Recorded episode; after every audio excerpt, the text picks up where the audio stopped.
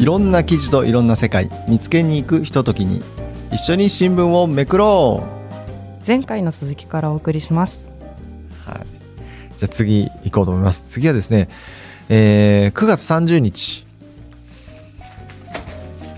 9月30日の朝刊30面。この。月が出た出たえ違う？そうです。あのまん丸という見出しでね。これも見出しよりも写真ですね。この旧暦の8月15日にあたる9月29日の夜満月の中秋の名月となったと。で空気の澄んだ夜空に浮かぶこの時期の月が最も美しく見れるとされる。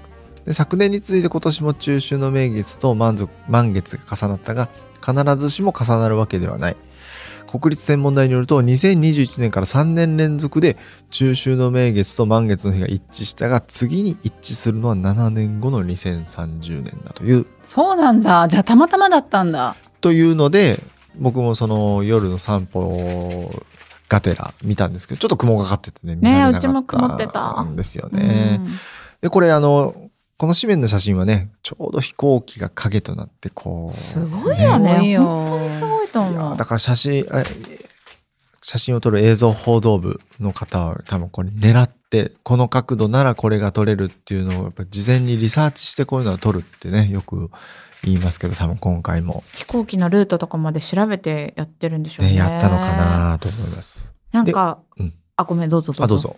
あの映像報道の同期にこういうのってどうやって撮るのって聞いてみたんですよ。だからなんかその時は天体系そんなにあの経験ないみたいなんですけどえっと天体ものの撮影だと、えっと、何と星を絡めるかをまず考える。うん。でどこから何時頃撮れるかを計算。アプリとか使うんですアプリがあるんだ。そう。あだからその月の昇る角度とか。うん。であと天候について調べる。でこういう下準備をした上でも当日の天気などで撮影できなくなることもザラで成果が坊主なども普通にあり得るってなるほど。言ってました教えてくれましたよだ。からこの日も雨だったらこれ撮れてない。うんうん。あとその場所によってもねあの東京は曇りがちでしたけどこのえっと紙面のは大阪から撮って大阪でて、すうんなんか大阪だと確実に晴れると踏んで大阪にいらっしゃったのかちょっとわかんないですけなるど。ほ確かにね、これ、そしてデジタル版にはですね、この写真まとめっていうのがあって、うんいろんな各地から撮ったこの満月の中秋の名月があって、例えばこれ北海道からこのセブンスターの木と呼ばれるこの木の向こうで夜空を照らしていたっていう写真とか、あとはですね、岐阜城。これもかっこいいね。これもね、ねなんかこういう、ポスターみたいな、うん。なんかかぐや姫の世界みたいな感じで、なんかね、この、お月のね、手前にお城があって、シルエットが浮かんでるんですよね。ね。屋根のシルエットが。わかる。あとはこの通天閣からちょっとはみ出ている羽出し展望台に月が絡んでるアングルとか、あとは、なんかね場所とか時間にもよるかもしれないですけど、うん。お月様の色がちょっとずつ違いまそうね、せんか確かに確かに。すごい LED っぽく白っぽいかったりオレンジっぽかったりもっと赤っぽかったりするのもいろいろあって、露出の関係とかもねあるのかな？そうですね。なんか本当この中秋の名月を撮ろうと映像報道の皆さんも何人だろう？このカメラマンの名前見ても56人ですかね。本当日本各地いろんな場所でトライしてて動画もありますね。オうん。ホーツク海上の。なんか私すっごい中秋の名月の写真で印象的だったのが、うん。今皆さんに送ったんですけど、はい。えっと、2021年のでなんかゴンドラ？あ観覧車か。観覧車のあの人人居室っていうんですかね。一部屋あるじゃないですか。乗り込む。はいはい。あそこの後ろに大きくこう月がぼんやり浮かんでて手前にあの観覧車に乗ってちょっと月の方を見てるような2人がこう向かい合わせに座ってる写真があるんですけど、うん。これどうやって撮ったのって思って。すごい望遠いじゃないやそうなんかもうレンズとかどうなってんのかなって思うし なんかこれをとこれを合わせようって思ったのもすごいなと思ってめちゃくちゃ印象的だったんですよ。でこれを撮った西畑さんがあの宮沢くんがさっき紹介した紙面の飛行機と満月うんを撮ったのも西畑さんで多分この日のためにめちゃくちゃ準備してたんだろうなと思って、そうですこのね。一枚にかける映像報道の皆さんのこの思いってうんすごいですよね。私写真すごい下手くそだから私も下手くそなのよ。本ね、新聞記者写真もね、ちゃんと撮れってこう、そうそう最初にね、教育されますから、なかなかこうね、こういうすごい写真見ると、いや、どうやってすごいな。本当にもう脱帽ですねはい。なので、新聞社にね、載る写真っていうのはそういう、下準備とか、そういうのもあって、そうそうちゃんと撮ってるんだよっていうのをね、こう。みんな下見とかもすごいしますよねカしますよメラマンの皆さんってねう。んはい。ということで、今週もメクローノック行きたいと思います。メクローノック。じゃあ安田さん、はい。ちょっとお待ちくださいね。今週は2つぐらいできるかな ?2 つぐらいしたいな。はい。じゃあ、音叉さんからいつもありがとうごありがとうざいます。ございます。えーメクロノックのリクエストは、はい。これはですね、いつのかな？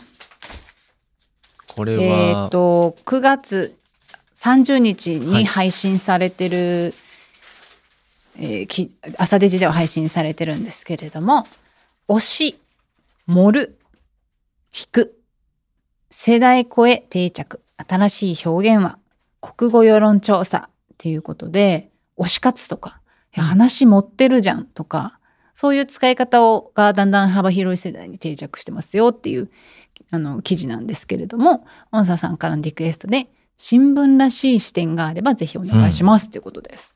これ、9月30日の、長官が9月30日の、うんえー社会面、32面ですね。世代超え定着新しい表現はというので、あのーやっぱり新聞でもね、あの、正しい日本語を使いましょうということで、見出しでよく言われるのは、何々するべきだっていう言葉を、あのー見出しに取るとき、何々するべきってつけていると、あの、光悦さんから、だをつけてください。うんうん何々するべき、べきにはだをつけないとダメですってよく言われるんですけど、あの、新聞は確かにあの、正しい日本語を使いましょう。見出しでは特にそうしましょう。っていうようなのはすごく言われるんですけど、まあでも言葉ってね、やっぱ常に生き物じゃないですか。うんうんうん新しいものが生まれ、古いものがこう、意味がね、違って捉えられるっていうのはあるんで、まあ、あのー明らかな誤用とか、うんその意味が通じないものはダメだと思うんですけど、ある程度、その辺は僕は柔軟でもいいのかなっていうタイプなので、だから、押し、盛る、引くなんかもう全然、全然使っていいというか。見出しでもあり？見出しでも全然ありだと思います推。しは誰とかもあり？とか全然ありだと思います。その代わり、それが伝わらないような見出しになってたら、うううちゃんと補おう、こ言葉を補おそううね。ねっていう話はしますけど、使ったことある？推うし推しとかどうかな？あんまり覚えてないな、そういうのは。なんかさ、確かにあの紙面とかでも言葉が定着するまでちょっと前にさ、とね。かうん。説明があったりするじゃないですか。うん。例えばツイッターとかも多分前に遡れば、あの、SNS など、ソーシャルメディアなどで言葉をつぶやくツイッターみたいな多分なんか書いてた書いてた枕言葉がね。うん。SNS もめっちゃ枕言葉あったし、うん。SDGs とかもうん持続可能な開発目標って毎回入れてたし、さいそれがだんだん定着してくると、うん。あの抜きでもね。抜きでもできるんだけど、うん。そのタイミングって誰が決めてんだろうね。ねえ難しい確かに。なんとなく。なくね、もう抜きでもわかるっしょとか。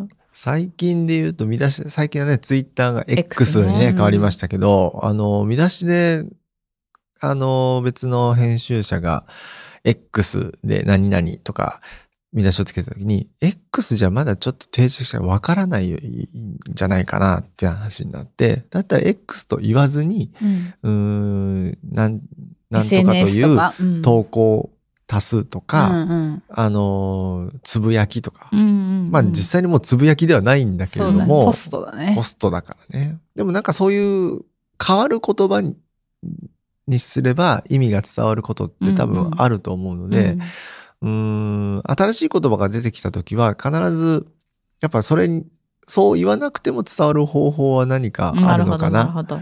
ない場合はやっぱ補ってそれを使おうねとか、やっぱそういう、あの、なんだろう、意識はありますね。確かに。X って例えばマスクさんっていう人とつついで見出しにあればわかるかもしれないけど、ね。単独で X だったら多分あのツイッターのことねってすぐにはパッて今まだわかんわかりにくいかもしれないですね。わから、違う X を想像する人もいるかもしれないし、文脈次てなんだっ第ね。うんやっぱその定着度次第ですけど、その定着度をどう測るそうんですか？だよね。そうね。だから、多分今この見出しになってる押し盛る引くは、まあかなり定着が進んでる方だと思うんですよね。だから、あまり進んでないものってなんだろうな。積んだはまだちょっと使わないかなと思うんですよね。この原稿の中にあるあ中で。そうね。しかもちょっと交互っぽいよね、積んだってね。そうね。で、使うことがあると答えた人の中で、引くは7割、押し盛る寒いは5割前後、積んだは3割っていうように、まあ、押し盛る寒いだと、押し盛るはある程度補いながら使うかもしれないかなと思うけど、寒いはちょっとまだ使わないな。寒い？寒い、要はなんか場がしらけてるとか、そういうところ、あ、なんか寒いね。むしろなんか最近使わなくない？そう私ももう 死後になりつつあるよね。かなと思う。むしろ10年前ぐらいに使ってたイメージ。まあ言い換えで、その言い、言い換えというか、なんつうのかな、寒いってでもやっぱ、普通に単純に寒いっていう言葉が意味が強いじゃないですか。うんだからそういう言葉は使わないというか、ダブルミーニングだからで。誤読されるものは使わないっていう観点に照らし合わせると、まあ、押し盛るはまあ他にあんまり使わない言葉の意味として強くないからっていう部分はあるかな。なんか例えばデジタルだとこの見出しをつけるときに鍵括弧の中から誰かの発言の中で強いものから見出しを取るっていうのもよくあるんですね。でさっきあの宮沢さんが言った「積んだ」とかも例えばですけどなんか事件があってその時にあの積んだと思って、えー犯行に及びましたみたいな例えばあったらえー人生積んだ犯行決意とか多分見出しにはしちゃうと思うんですよね。紙面だとないその人生積んだってなんだろうとか思う思うかなみたいな。僕はその人生積んだ鍵では取らないかな。うん人生にひ悲観したというか、なんかそういうちょっと、面白いねうん。噛み砕くと思います。伝わらない。なるほど伝わらないと思うから、まあ人によっては使う人もいると思うんだけど、僕はやっぱかその辺は噛み砕きたいな。まあ、意訳とはまで言わないけど、うんうんちょっと伝わるようにしないとダメかなというふうに思います、ね。なるほどすごいね。デジタルと紙面の違いがねめっちゃ面白い。うんはい。次行きましょう。ね。もう一本いけるかな？はいいけるかな？じゃあこれいきますね。えゆうじさんから。認知症、身近に感じたことはありますか？看護師にとっては非常に身近な存在。ただ、病院でできる接し方も自宅で家族に対してはできないかも。危険だからと何もさせない人もいるけど、それはダメ。認知症患者ではなく、誰々さんとして関わる。簡単なようで難しいです。ということで、リクエスト来てるのが、え認知症のケアの転換、尊厳をもとに、認知症の人と家族の会代表理事鎌田松代さんに聞くっていう記事でこれはデジタルだと9月22日の配信になってますね。はい。紙面でも9月22日の朝刊、朝刊暮らし面27面ですね。えーそこに世界アルツハイマー月間というのですね、えー載っております。認知症ケア。認知症って、僕あんまりままたまだ身近に認知症のこう人がいないだけに、ああ、そうなんだ。うんそう、なかなかその、なんて言うんでしょう。話を聞くだけっていうか、うんその、いろんなニュースとか、そういうところで触れるだけなんですけど、うんうん安倍ちゃんとか安田さんはどうですか？この認知症というものについては。私も身近には認知症って言われた人はいないんですけど、安倍さん。私おばあちゃんがおばあちゃんが認知症でうん亡くなる前は、もう私って認識してもらえなかったですね。なんか新聞記事読むのすごい楽しみにしてくれてて、うん。札幌に住んでたんですけど、会いに行った時は自分が書いた新聞記事持ってって、うわあすごいね、これどうだったのみたいな感じで話聞いてもらうのが楽しみだったんですけど、認知症になってからは、新聞持ってったら、あありがとう、これ何みたいな感じで、まあやっぱ新新聞はわかるけど、新聞と孫がまあ繋がらないし、私のことも誰かわからないから、まあなんかこうコミュニケーションがね、そもそも難しくなるっていうのと、うーん、なんていうか、おばあ、私が知っているおばあちゃんではもう違う人になっちゃうってたから、どう一緒にいる時間を過ごしたらおばあちゃんにとっては快適なのかなっていうところを考えてたけど分かんなかったかな。うん生活はどういうふうにしておばあちゃんあ、もう施設の中で、あはい、入所して面倒見てもらってましたね。もうお金の管理とかもできなくなっちゃったんで。そうだから私もねだから接したことはないんだけど。う、ん。いや、だから僕もね、そう、あの、ただやっぱりそういろんなお金の管理もそうだし、なんつうの、今までできてたことができなくなるっていう部分もあるじゃないですか。車の運転もうん。しちゃうんだけど、でもどっかで事故して帰っ歩いて帰ってくるとかっていううんうん。話も聞いたこともあるし、だからこう、自分の身近な人がそうなってしまっそうなってしまったか、そうなった時にしかなかなか考える機会ってないだけに、うーん、こう、まあ、そういう意味じゃ伝わりにくいのかもしれない。その、そういう人が身近にいないと。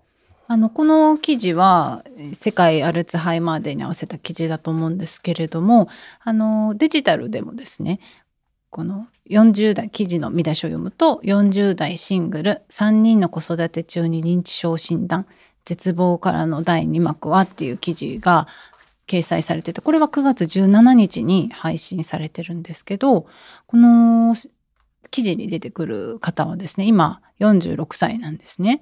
で41歳の時にアルツハイマー型認知症若年性のアルツハイマー型認知症と診断されたということであのドラマを見てたあの長男があのこの主人公とお母さん似てるから病院に行ってきてってお願いされて行ってみて診断を受けましたっていう話なんですけどその私もさ宮沢さんもそうだけど身近に認知症の人って接したことないからどんな生活なんだろうっていうのがなかなか想像できないんだけど、この記事読むとねあのーなんていうのかなイメージは変わが全然私は変わったんですよね。うんうん。その全然仕事もあの自分の仕事を見つけてやって、自分ができること自分認知症にな自分がこの症症状が進んだ時に、うん。自分が通いたいデイサービスっていうのを自分で作ろうって言って動いた方なんですけど、でこのすごく行動力もあるしこの認知症になってももちろんこの大変なこともいっぱいあるんだろうけどなんか私がイメージしてた認知症ってやっぱちょっと時代が遅れてるというか一昔前のうん。イメージのままだったんだろうなっていうのはこの記事も読んで気づかされましたけどね。まあだから身近にいないからね、わかりませんじゃなくて、やっぱこういう記事から少しずつ、なんだろう、知っていくっていうのもね。そうですね。これ反省です、私の。うんうんし知りに行くっていうかね。そうだよね。僕もね新聞記事読んでるようで深く読み込めてない部分がいっぱいあるなと。本当にね。なんか前にね NHK で「ようこそ認知症世界へ」って言ってアニメなんですけど、うんあの認知症の方がどんなことに困ってるかとかどんな日常を暮らしてるのかっていうのすごいこう可愛らしい絵であのしかも短い時間でアニメでお届けするのがあって、すごいそう面白かったですよ。うんあの名前が出てこないうんうんお店があれそれ飯店。でお茶を入れようとしてお茶入れてたらもう夕方になっちゃったとか、うんうんまあ、その認知症の人たちがどういうふうに日々暮らしてるのかっていうのがすごくこう端的に分かりやすいように紹介してるものもあったりとかしてやっぱこう身近にいないからとかとっつきにくいからとかじゃなくてなんかこう自分があの身近に感じやすい媒体でも何でもいいから知ってみるっていうのは手かもしれないですよね。ちょうどね今日配信あ収録日の10月3日の紙面にもですね、この私が今デジタルで読んだ記事のこれ続きなのかな？ちょっとわかんないんですけど暮らし21面の暮らしに認知症とともに6っていうのがあってこれはあの認知症だからこそお互い認知症の人の気持ちがわかるよっていう話の中で77歳の方が今年の春にアルツハイマー型認知症って診断を受けたんだけどその方がね今ピアサポートといって仲間がこう支えてくれているこのなんていうのかなこう会があるんですよね。でそこの会での話が書かれてあってこの以前は俳句とか川柳が作るのが趣味だったんだけど一緒にやりましょうって言ってこのピアサポーターの方73歳の方この方も認知症らしいんですけどそのピピアサポーターごめんなさいねこれ認知症なのかな？うん。であのどんな俳句を作るのかっていうのが書かれてあって面白いのがあの「オレンジドア今日も開くオレンジのドアか」とかこんな作風だったとか書いてあって なんかそれを刺激を受けてですねこのピアサポーターの方が作った作品は「言葉より心が読めるぞ認知症」うん。覗けたぞ一足お先に新世界でこれは新しい記憶を忘れやすくて 気持ちをうまく話せないっていううんあの方にも新たな表現方法手段を得たんですよっていうのがあって最後にですねこのペアサポーターのこの船原さんって方が話してるのが認知症の人は何もわからないと思われることがありますがうまく言葉にできない間に家族や支援者が先回りしてしまうことがあるんです。そんな気持ちがわかるから私はじっくり待ってつぶやきに耳を傾けることができると話すってあってあなんかこういう世界とかも、うんうん。この記事読まなかったら分かんなかったな。この良かれと思って家族とかが先回りしてやったこともちょっと置いてかれる気持ちっていうのもあるんだなっていうのがこう、うんうん。共感から伝わってそうなんだなっていうのが分かるきっかけにはなったかな。でもね今ほら高齢化社会でさみんなね自まあ分だって、自分がなる可能性だって、あの若年性認知症もありますし別に今自分が30代40代だからって認知症にならないわけではないし、まあ、家族がですね、うん。ある日突然なる可能性だってあるわけであの知っといて損はないしそうですよね。うん。そうですね。はい。というわけで、メクロをお送りしてまいりましたけれども、最後に一つだけ感想を、じゃあ、安田さん、はい寄せられている感想をご紹介して終わりたいなと。急でしたねやっぱダメだ、2時間、はいじゃあ行きますよはいはいじゃあお便りフォームフォームにですねはい。感想いただきました。元夜型ママさん、はい。ありがとうござありいます。がとうございますありがとうご。ざいますえー前回のお話ですね。麻雀の話では、まさに中学生の娘が友達経由でハマりつつあり、紙面でも注目していました。私の中では悪いイメージが未だにあるのですが、紙面や宮沢さんのお話などを聞き、少し意識が変わってきています。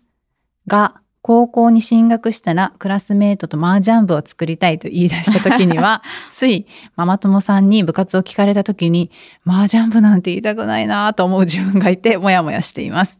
熱中できるものがあることはいいことなんですが、と来てますね。うん。麻雀部だよ。でも、これいいよな。ねえ、だ麻雀部、すごくいい青春な気がする、なんか。いや、確かに昔の麻雀イメージは多分、前回お話ししたようなねうん思い浮かべてる人はいるかもしれないですけど、うん別に普通に、あの、学校の一室でね、爽やかな風が通る中で、うん。なんかこう、最近の J-POP とか流しながら麻雀する分には全然いいじゃない。みんなで、アクエリとか飲みながらね、青春の。青春の1ページ。ね、子供たちの世代はそういうこう柔軟なというか、あんまりその昔のあの悪いイメージがないからいいけど、親世代に言うときにちょっとこう気遅れしちゃうのもわかる。うんううん。んなんかこう胸を張って言えない感じ。あの、娘さん部活何してるのって言ってあ、麻雀部だよ。って言ってえ、あ、麻雀？